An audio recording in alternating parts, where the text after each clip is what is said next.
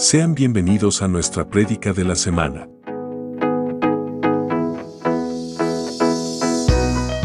Somos Ministerio Apostólico Plantío del Señor desde San Luis, Missouri. Esperamos que esta palabra sea de bendición para tu vida.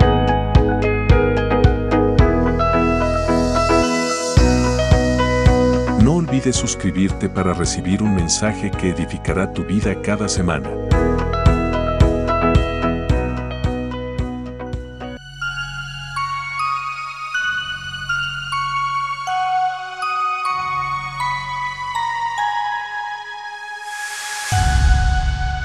Somos MAPS, un lugar de milagros.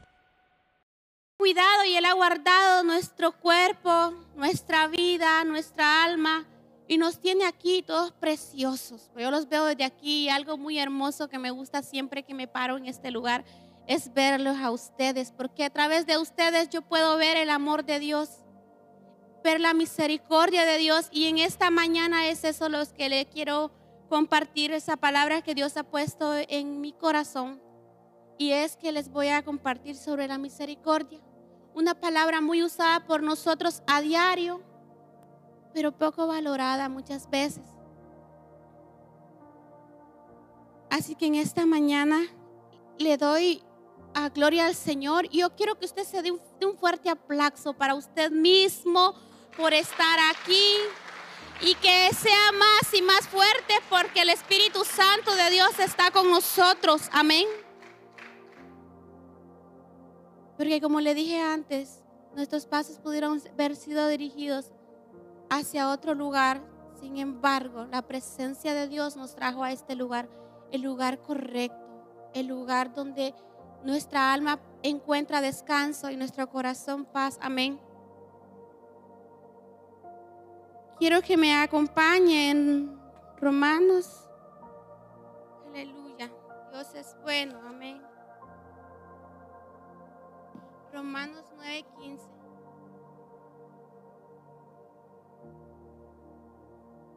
Cuando usted esté ya dispuesto con la palabra, usted me contesta con un amén. Aleluya.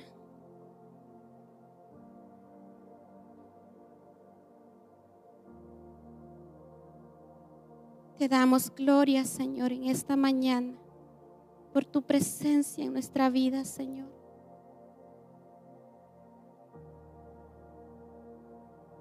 Romanos 9:15.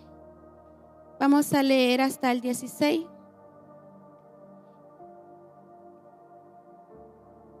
Y dice así, esta palabra yo la leo honrando al Padre, al Hijo y al Espíritu Santo de Dios. Aleluya. Pues a Moisés dice, tendré misericordia del que yo tenga misericordia y me compadeceré del que yo me compadezca. Así que no depende del que quiere ni del que corre, sino de Dios que tiene misericordia. Cierre sus ojos y por un momento vamos a aclamar al Señor por esta palabra que Él ya ha puesto en, nuestro corazón. Aleluya.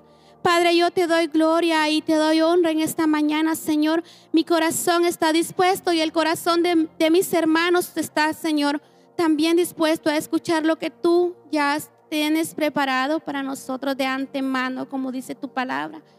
Gracias, Señor, porque tú es tú eres grande, tu misericordia es grande, tu amor es grande, tu poder, Señor, está de continuo en nosotros, Señor. En esta mañana te pedimos, Señor, que nos uses. Úsenos, Señor, para escuchar su voz audible. Úsenos, Señor, para que tu palabra haga rema en nuestro corazón, Señor. Mi corazón está dispuesto y mi boca también, Señor, para hablar de tu palabra. Padre, úsame para que seas tú hablando, Señor, como tú ya lo has dicho, porque yo soy lo que tú has dicho que soy.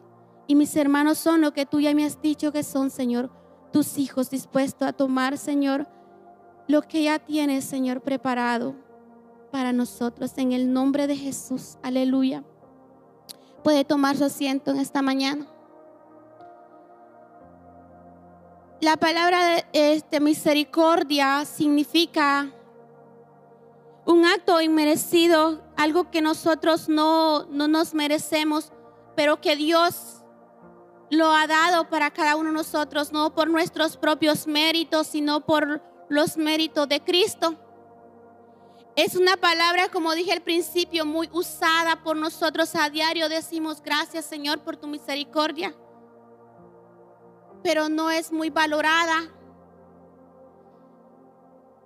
Y estamos muy siempre con esa frase diciéndolo. Gracias Señor, gracias por esa misericordia. Pero algo que yo quiero compartir que Pablo estaba hablando en esta palabra es que esa misma misericordia que nos rodea cada mañana y que se renueva cada mañana puede ser quitada. No por Dios, por nosotros mismos. Porque si es cierto que la misericordia de Dios se renueva en nuestra vida y no y eso es cierto, no puede ser alejada por por Dios, sino, sino por nuestras propias actitudes, por nuestras propias decisiones, por nuestra propia forma de vivir y no valorar esa gracia que Dios tiene en nuestra vida. Y Pablo está hablando en esta, en esta palabra y en el comienzo dice de esta forma, en el 9.1, verdad digo en Cristo, no miento y mi conciencia me da testimonio en el Espíritu Santo que tengo gran tristeza y continuo dolor en mi corazón.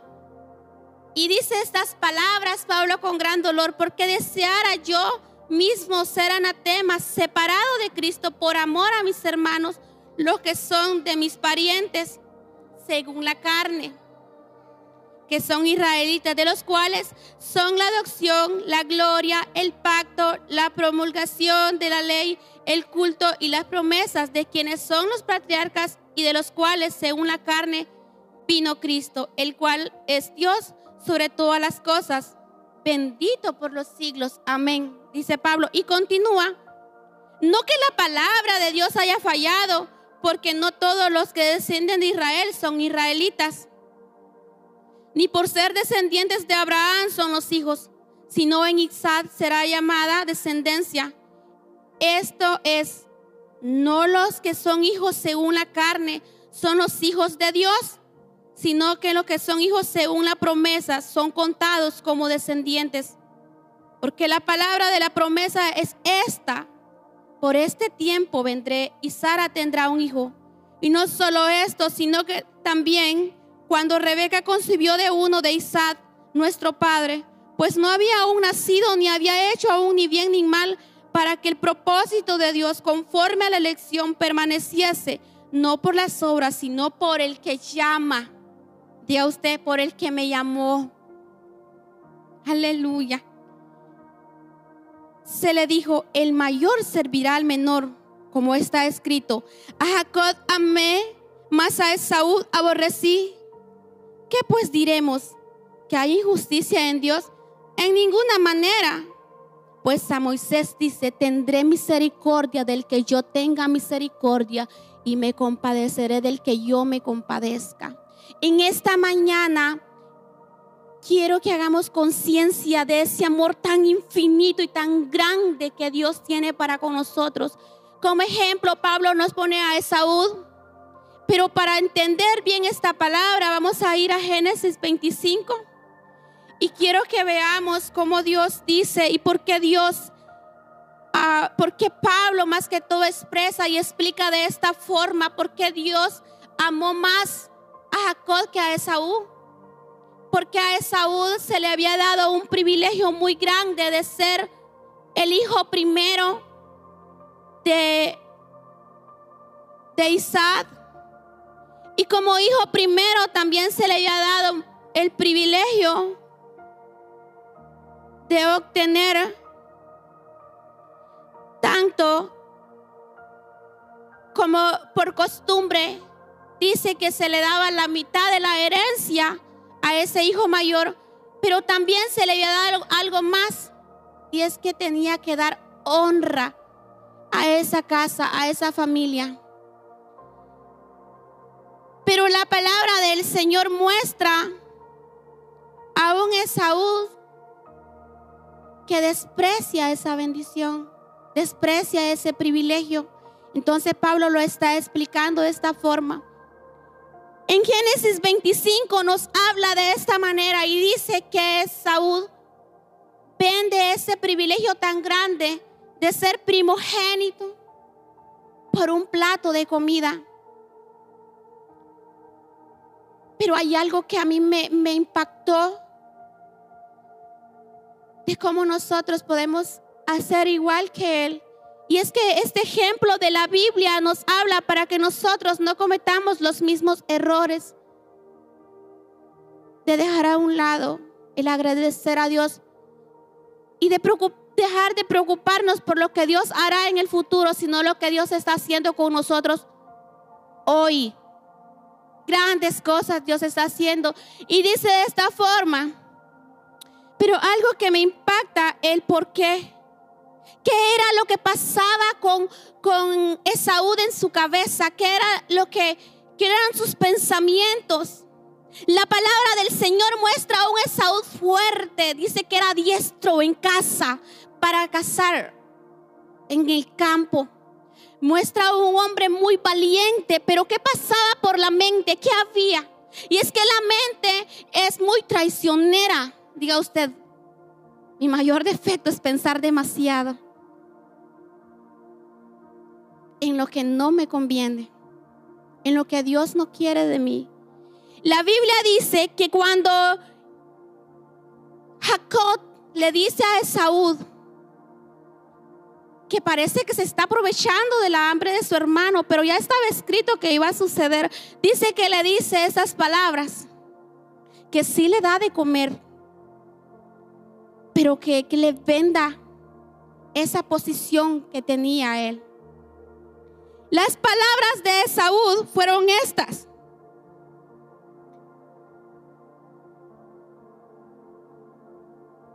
Escuche usted porque a mí me sorprendió. Aleluya.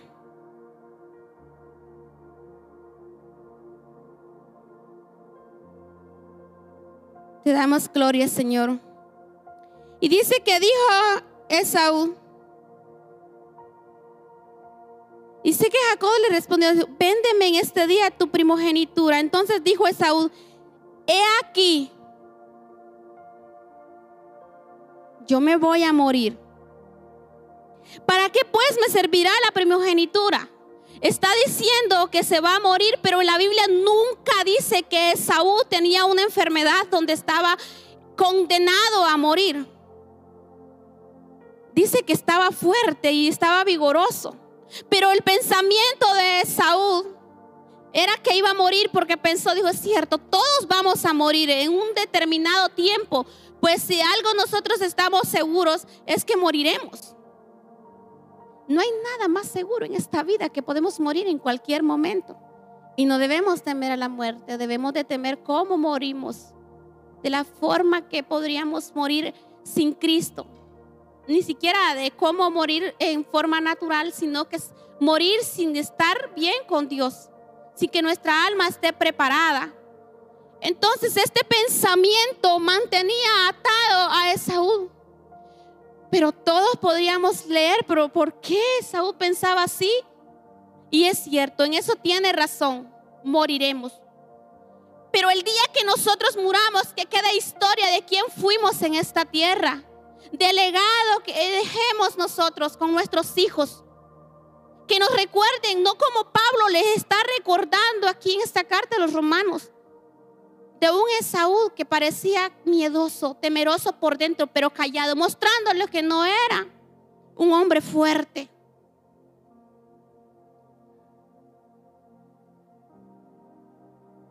La palabra del Señor muestra algo bien interesante dice que Esaú come y bebe y se va.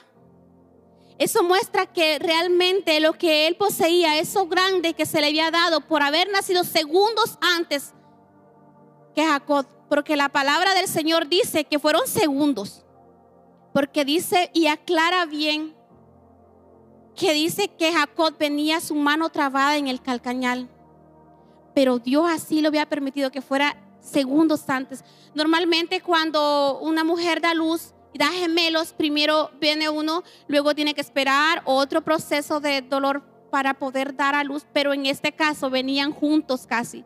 Fueron segundos, pero esos segundos le otorgaban a, a Esaú un privilegio grande, el ser primogénito. Pero también, le repito, le otorgaba una responsabilidad muy grande. Y dice la palabra del Señor que comió, bebió y se fue. Y así en aquel día menospreció el ser el primogénito. En Hebreos habla de esta forma. Y lo dice que nosotros debemos de tener ese cuidado tan grande. Y se lo voy a leer. Algo que yo puedo notar en Esaú, que parecía que Esaú tenía un plan B, porque él estuvo dispuesto a vender el privilegio de ser primogénito, pero él pensaba que al vender ese, ese lugar tan grande aún le quedaba una opción y es algo que quiero que nos quede bien claro en esta mañana. A veces, muchas veces, menospreciamos aquello poquito que tenemos porque pensamos que siempre estará ahí, que siempre podemos tenerlo sin pensar que nada de esta vida, nada de esta vida nos pertenece a nosotros y más que todo, nada de este mundo será para siempre. Por eso debemos valorar y por eso la Biblia lo dice de esta forma, que el que tiene se le va a dar más pero al que no tiene, aún aquello que estaba escrito que iba a llegar a vuestras manos, se será quitado. Esaú pensaba que podía darle ese privilegio a su hermano sin tener consecuencias delante de Dios. Mas, sin embargo, él tenía la esperanza de recibir la bendición. Pero él, cuando le otorga a Jacob ese lugar también le estaba otorgando todos los privilegios que ya se le habían dado. Y ya va a ver por qué. Hebreos 12, 12 dice de esta manera. Por lo cual, levanta las manos caídas y las rodillas paralizadas y hace sendas derechas para que vuestros pies, para vuestros pies, para que lo cojo no salga del camino, sino que sea sanado. Seguid la paz con todos y la santidad, sin la cual nadie verá al Señor. Mira bien, no sea que alguno deje de alcanzar la gracia de Dios, que brotando alguna raíz de amargura os estorbe y por ella muchos sean contaminados. No sea que haya algún fornicario profano como Esaú, que por una sola comida vendió su primogenitura. Porque ya sabéis que aún después, deseando heredar la bendición, fue desechado y no hubo oportunidad para el arrepentimiento, aunque la procuró con lágrimas. Porque la palabra del Señor en Génesis 25 dice que cuando que todo predicador, yo he escuchado, no todo, algunos predicadores que dicen que Jacob le robó esa bendición y no se la robó, le pertenecía. incluso no fue ni su plan, fue el plan de su madre para que la palabra del Señor se cumpliese, donde dice que el mayor iba a servir al menor. Cuando se le es otorgada de la forma que nosotros ya sabemos, se hace pasar por Esaú y se le da a Jacob esa bendición, dice que Esaú llega donde Isaac, su padre, y le dice que lo bendiga. Y Jacob le dice, ya lo hice. Entonces dice que Jacob, que Esaú, perdón, le dice, ah, Jacob no solo se conformó con robarme la primogenitura, sino que también mi bendición. Padre, dame una. Tienes que tener una más. ¿Cómo que solo tenías una? La bendición son unas palabras muy hermosas que parecen sencillas, pero eran las del Padre ya en su vejez. Casi antes de morir, porque dice que Isaac ya era un hombre viejo, ya no miraba. Y esas palabras, cuando le dice Jacob, cuando le dice perdón a, Saúl, a, Isaac, su padre, que le dé la bendición, le dice, ya no puedo porque yo ya le di a tu hermano. Y lo puse para que seas tú sirviéndole a él. ¿Qué quiero que entendamos con esta palabra? Que debemos valorarlo, esa misericordia de Dios. Está diciendo que no es para aquel que, está presto para hacer las cosas con actitud grande y, y, quiere hacerlo todo de una sola vez, sino es para aquel que Dios ya ha escogido, para todos nosotros en esta mañana. Yo no escucho un amén, pero es así. Debemos de creerlo en nuestro corazón que nosotros somos inmerecedores realmente de esta gracia profesada en este libro que es por su promesa, por amor a Él mismo. Cuando dice que por amor a Él mismo no se está refiriendo egoístamente a Dios o a Jesús, sino que se refiere a amor a nosotros porque nosotros somos carne de su carne y huesos de sus huesos. Otra probabilidad que puede haber pasado en la mente de Saúl es que se sintió presionado, pues al ser el mayor tenía que poner honra. La Biblia lo llama fornicario porque dice que él no se espera realmente que su padre le consiga como era la costumbre esposa, sino que él viene y toma dos mujeres y dice que esta acción que hace Esaú trae aflicción de espíritu a sus padres. Pero es otra probabilidad. Yo lo meditaba de esta forma. Probablemente se sintió presionado. Y nosotros muchas veces nos sentimos de esta forma, a querer ser a lo que las personas quieren que nosotros seamos. No hay algo más grato que nosotros podemos hacer en agradecimiento a Dios por amor a Dios. Y es que este, este mundo a veces nos exige, incluso nuestra religión nos ha mostrado de que pareciera que Dios es reglas. Dios no son reglas, son, son más que todo requisitos y requisitos por amor a Dios. La misericordia que Dios nos muestra a través de su palabra es amor. Amor a nosotros. Amor a nosotros mismos.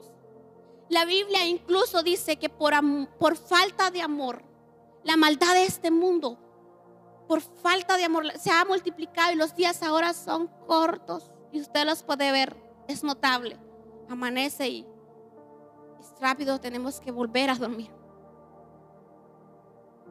Pero es que amar cuesta. Y a mí me gusta hablar sobre el amor porque si yo algo puedo decirle, el amor es, duele. El amor es arriesgado. Porque al amar nos arriesgamos a que no nos amen, que no nos devuelvan el amor, a que nos hieran, a que nos lastimen. Pero qué más ejemplo el que Dios nos dio a través de ese sacrificio tan grande, tan vivo y tan eficaz. Como decía la hermana al principio, el sacrificio de dar su vida por nosotros. Pero se nos vuelve tan común escuchar que hubo alguien que vino, que dio su vida por nosotros. Alguien que murió y, y que escuchamos tantas veces que resucitó, no está muerto, Él está vivo. Hace unos días atrás, unas semanas atrás, mi esposo y yo, mi familia, viajamos. Y tuve la oportunidad, y lo voy a compartir con ustedes, de ir a un teatro. Es una obra donde son personajes de verdad. Había muchas personas en ese lugar. Esa obra era la vida de Jesús. Eran miles de personas en ese lugar. Yo volteé a ver, dije, algo tienes que hacer aquí, Señor. Algo tienes que hacer. Tiene que suceder a través de, de esta obra. Y empecé a ver, era hermoso, era, era perfecto, era todo inglés. Pero si algo comprendí desde que entré, dije, es inglés, ay, no importa. Eres el dueño de los idiomas, Señor. Yo voy a entenderle. Quizás de aquí salga hablando inglés perfecto, le dije a Catherine, algo va a suceder. Y algo que comprendí es que yo no necesito conocer toda la Biblia para saber quién es Jesús. Yo necesito conocer a, Jesús, la persona de Dios. Y pude comprender a través de cada obra. Hubo muchas. Hubo, fueron como un tiempo largo, un intermedio, descanso y regresamos. Pero hubieron dos, dos momentos que me impactaron donde Jesús estaba y ver a alguien normal, alguien como yo, y una llorando ahí antes de ser crucificado y, clamaba y me impactó, estremeció mi alma, estremeció mi espíritu, era real. Y volteé a ver y, había un silencio. Durante toda la obra eh, había siempre ruido, pero en ese momento hubo silencio. Y me impactó ese amor que Dios tiene con nosotros al darnos a su Hijo. Y verlo tan en vivo me impactó tanto que fue tan hermoso. Pero hubo otro momento más grande de silencio. No se ve cuando Jesús es maltratado, pero sale crucificado. Cuando Jesús sale crucificado, había un silencio grande. Y habían lágrimas por todos lados. Y dije, así Señor, algo estás haciendo aquí. Había un silencio y había gente llorando. Era imposible que no fuera conmovido el espíritu de alguien a ver tan grande sacrificio. Es que es real, alguien vino por nosotros para hacernos libres de todo pecado. Ya no somos esclavos. Y hubo aquel gran silencio. Gente lloraba y decía, Señor, yo también lloré. Pero no lloré por ver a Jesús allí. Lloré por la inconsciencia que tenemos. Por menospreciar, por desechar, por no valorar ese gran sacrificio. Lloré y dije, ¿cómo no nos podemos dar cuenta? ¿Cómo podemos pasar desapercibido día con día y a veces vivir renegando por un poquito de sufrimiento que nos pasa porque sentimos que es grande? Pero Jesús sufrió y aquel silencio. Pasa la segundo, Jesús lo, lo eh, es, sepultado y todo era silencio, solo los sollozos. Pero cuando uno de los discípulos va y mira la tumba vacía y dijo así, He is live, He is live. Todo el mundo se puso hasta de y aplaudía. Hasta yo, yo así, me, me escudí un poco, pero grité. He is life. He not dead. Él no está muerto, Él ha resucitado. Él ha resucitado y decía, la historia no ha acabado aquí. Esta historia no termina aquí. Él está vivo. Él está vivo y decía, aleluya. Él dijo, aleluya, he is life. Y no paraba de decirlo y en mi corazón latía y dije, cierto. Y volteé a ver toda aquella multitud, más de dos mil personas. Ese fue el informe que me dio Catherine. Y volteé a ver, dije, algo estás haciendo.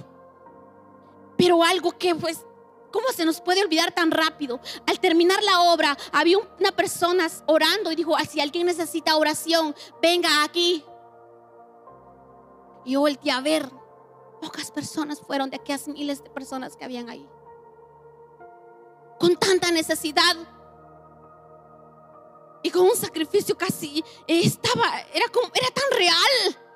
Y yo le invito si un día usted puede hacerlo, si gusta, pero no es necesario, basta con que nosotros leamos esta palabra del Señor y nos demos cuenta que el amor de Dios es grande para nosotros. Que la intensidad de su amor no se compara ni se comparará con ningún otro sacrificio. que los temores a no hacerlo perfecto nos mantienen atados a algo que nosotros ya fuimos libres. Que es tiempo de despertar y darnos cuenta que hay algo más para nosotros esperándonos. Que esta misericordia de Dios sí es renovada cada mañana, pero que debemos guardarnos para Él. Que nosotros en verdad no necesitamos reglas. No necesitamos que nos vengan y nos prediquen cuáles son nuestros defectos y cuáles son los errores que dejemos de, debemos de dejar para ser salvos porque ya los conocemos. Que nosotros solo necesitamos una cosa y es la esencia del Espíritu Santo en nuestra vida. ¿Sabe qué es la esencia? La esencia es la pureza de Dios mismo con nosotros la esencia del Espíritu Santo que nos guíe y nos diga que cuando nos vestimos estamos bien o estamos mal, que cuando vamos a decir algo que no debemos, no debemos decirlo y que callemos. Que cuando vengamos a la casa del Señor, vengamos y disfrutemos de esa presencia que se mueve en cada esquina de esta casa. Siempre como predicadores hemos dicho que Dios no nos ha traído a esta casa ni a ninguna otra casa espiritual para estar sentados en una silla. Y eso a veces nos trae presión porque yo también he estado sentada en una silla y incluso tengo mi lugar favorito para sentarme. Pero lo que se refiere cada predicador cuando estamos aquí enfrente de ustedes es que el lugar que nosotros debemos cuidar ese lugar de la presencia del Espíritu Santo de Dios. Guardarnos para Él. Y a veces nos sentimos menos cuando nos dicen, así porque pensamos que es pertenecer a algún ministerio. Y no, usted ya pertenece a un lugar y es el ser hijo de Dios. Y no podemos menospreciar ese lugar.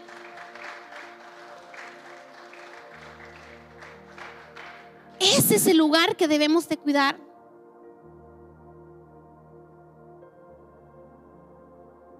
la otra parte que Dios me hacía ver en Esaú, a diferencia de Jacob, la Biblia no muestra que Jacob era un hombre valiente, sin, al contrario, muestra que Jacob era un hombre de, casa, como tímido, más amado por su mamá, como más consentido. Pero dentro de ese hombre había coraje, y él había visto lo que a veces a nosotros nos pasa, que lo que tenía su hermano era importante, era tenía un valor invaluable. Y lo quería. ¿Sabe cuántos quieren lo que usted tiene? Es que el solo permanecer delante de la presencia de Dios firme es grande porque otros no lo pueden hacer. Por eso a veces nos critican. Usted siéntase gozoso en esta mañana de estar aquí. No somos perfectos y jamás lo seremos. Pero vamos en el camino correcto. Estamos en el lugar correcto. Usted quiero que esta mañana salga de este lugar, salga por esa puerta con la convicción de quién es usted delante de Dios. Para que las voces aquellas que, que vengan a su mente o que quieran venir interrumpir la obra de Dios no puedan.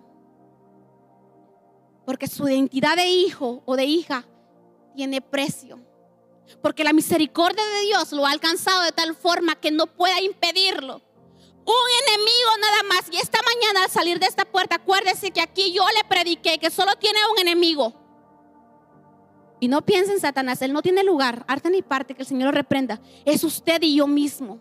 Somos nosotros mismos nuestro obstáculo más grande somos nosotros porque Él no puedo seguir, Él no puedo hacerlo. Es suficiente para quedarse estancado. No existe nada ni nadie que pueda detener la obra de Dios que nosotros mismos. Que al mirarlos al espejo usted pueda ver quién es en realidad, no la sombra de otro que dice que usted y yo somos. Que nadie influya que nadie pueda tener ese poder y esa autoridad para hacerlo sentir menos delante de la presencia de Dios. Porque Dios dice que nosotros, por su misericordia de Él, fuimos separados para Él, para salvación. Que tengamos cuidado, que nuestro valor es grande y que otros están viendo el valor que Dios ya nos ha dado a nosotros y lo quieren. Que no se menosprecie más, que no se minimice más, que con humildad, porque parte de la misericordia y el amor de Dios es ser humilde. Y humildad significa que usted no puede sentirse, que yo no puedo sentirme más que usted. Porque todos valemos delante de la presencia de Dios. Y sí, yo siempre lo digo y lo he dicho varias veces. Dios sí tiene favoritos. Sí los tiene. Somos nosotros. Somos nosotros los escogidos para mostrar su gloria. Salga de este lugar, pero salga con la convicción de quiénes somos delante de la presencia de Dios. Y que no necesita conocer toda la palabra de Dios en su extensión. Salga de este lugar viendo cómo Dios miró a, a, Jacob, que aunque parecía que no tenía potencial porque su padre había visto más a Esaú como el hombre de, su esperanza, como el hijo que podía ponerlo en alto. Y había sido a un lado a él por ser el menor. Salga de este lugar pensando con su mente bien fresca que Dios nos necesita para hacer su obra. Y así como fue equipado a través de cada prueba que Jacob, porque la palabra sigue, continúa y continúa sobre Jacob. A mí me gusta muchísimo. Yo le invito a que lea todo eso de Génesis. Y todas las pruebas y procesos que pasó. Pero que en cada uno de ellos Jacob vio la gloria de Dios. Porque fue equipado. Dios nos necesita a nosotros para mostrar su gloria para mostrar su poder. Él quiere usarnos a cada uno de nosotros. Que al salir de este lugar usted se acuerde que nosotros nos debemos en santidad, en amor, en humildad, por la misericordia de Dios.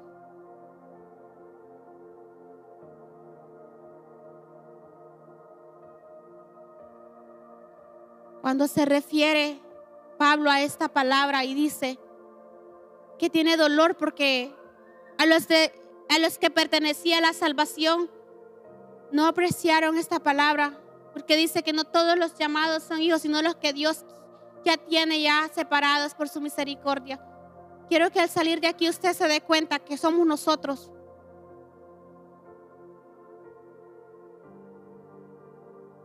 ¿Y sabe por qué no recibieron a Jesús? Y dije, Jesús es la muestra de la misericordia del amor que nos tiene. Porque estaban esperando un Jesús que desechara a los leprosos y los viera de lejos, que a las a los adúlteros las apedreara. Sin embargo, nos mostró un amor tan grande, un amor tan inmenso que con nuestros defectos y nuestros errores hoy en día Dios nos ama y nos sigue perdonando. Y a veces nosotros se nos olvida esa misericordia de Dios y se nos hace fácil juzgar a otros. ¿Sabe qué digo yo? Porque parte de la misericordia que Dios nos muestra es ese, el perdón. Es necesario que entre nosotros nos amemos, que entre nosotros nos perdonemos, que no podemos vivir delante de la presencia de Dios engañándonos a nosotros mismos, pensando que estamos bien y no lo estamos. Que debemos perdonar para que nuestro corazón esté puro, limpio delante de la presencia de Dios, no importa las ofensas que nos hagan. Que debemos amar como Dios nos manda, que debemos, aunque nos cueste, ese es el verdadero amor y sacrificio, es amar a quienes no nos aman. ¿Sabe de qué estoy convencida yo? Y 100% convencida. Porque Jesús lo mostró. que Él venció al mal a través de su amor. Quizás yo no soy tan buena para hacer tantas cosas, pero he aprendido que el amor vence toda maldad.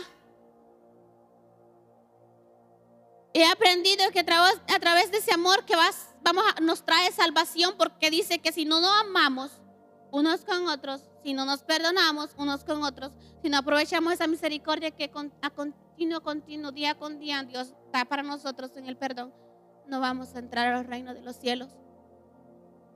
Estoy convencida que con mi amor el mal no va a prevalecer. Que aunque el amor duela, yo tengo que amar.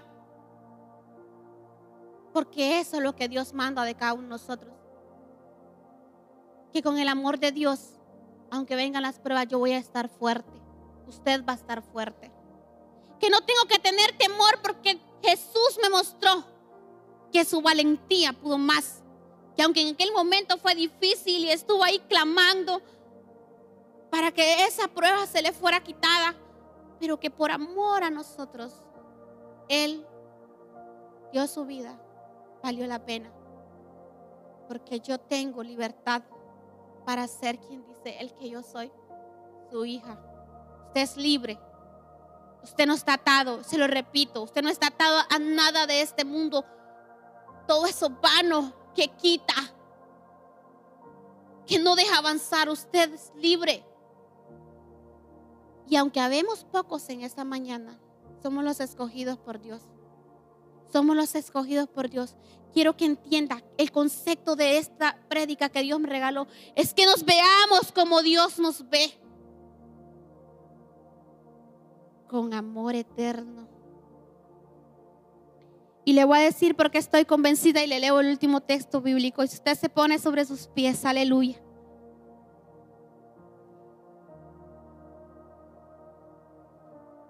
Primera de Pedro 4, 7, 8 dice este. Mas el fin de todas las cosas se acercan. Sed pues sobrios y velad en oración. Y ante todo, tened entre vosotros ferviente amor. Porque el amor cubrirá Dígalo fuerte. Lo vamos a leer. Primera de Pedro 4, 7 al 8. Lo vamos a leer todos. Lo voy a esperar. Estamos terminando.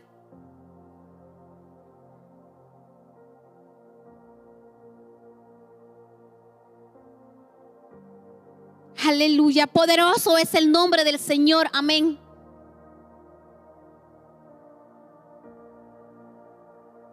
¿Estamos listos? Aleluya. Mas el fin de todas las cosas se acerca. Sé pues sobrios y velad. ¿En qué? En oración. Y ante todo, tened entre vosotros, ¿qué? I don't listen to you. Ferviente amor. Porque el amor cubrirá multitud de pecados. Vamos a amar. Y vamos a cumplir ese mandamiento que fue resumido así por Dios, por Jesucristo, con palabras propias de Jesús. Y amarás a tu prójimo como a ti mismo. Amaremos día a día. Aunque no nos amen. Viviremos porque el amar es vivir, aunque duela, aunque lloremos por dentro. Porque nos toca amar a veces y perdonar a los que están más cerca, a los que más amamos. Pero lo haremos. ¿Cuántos están conmigo? Tal vez no cambiaremos al mundo, pero marcaremos la diferencia. Haremos la diferencia, seremos esa luz en medio de tinieblas. Resplandeceremos y mostraremos al mundo que se puede amar. Que nosotros nacimos y de nuestro diseño perfecto es amor. Que nadie puede limitar lo que yo soy, aunque no me amen, yo voy a amar. Y voy a perdonar. Nosotros lo haremos. Cierre sus ojos y ahí yo voy a pedir a los intercedores que vengan hacia aquí al frente.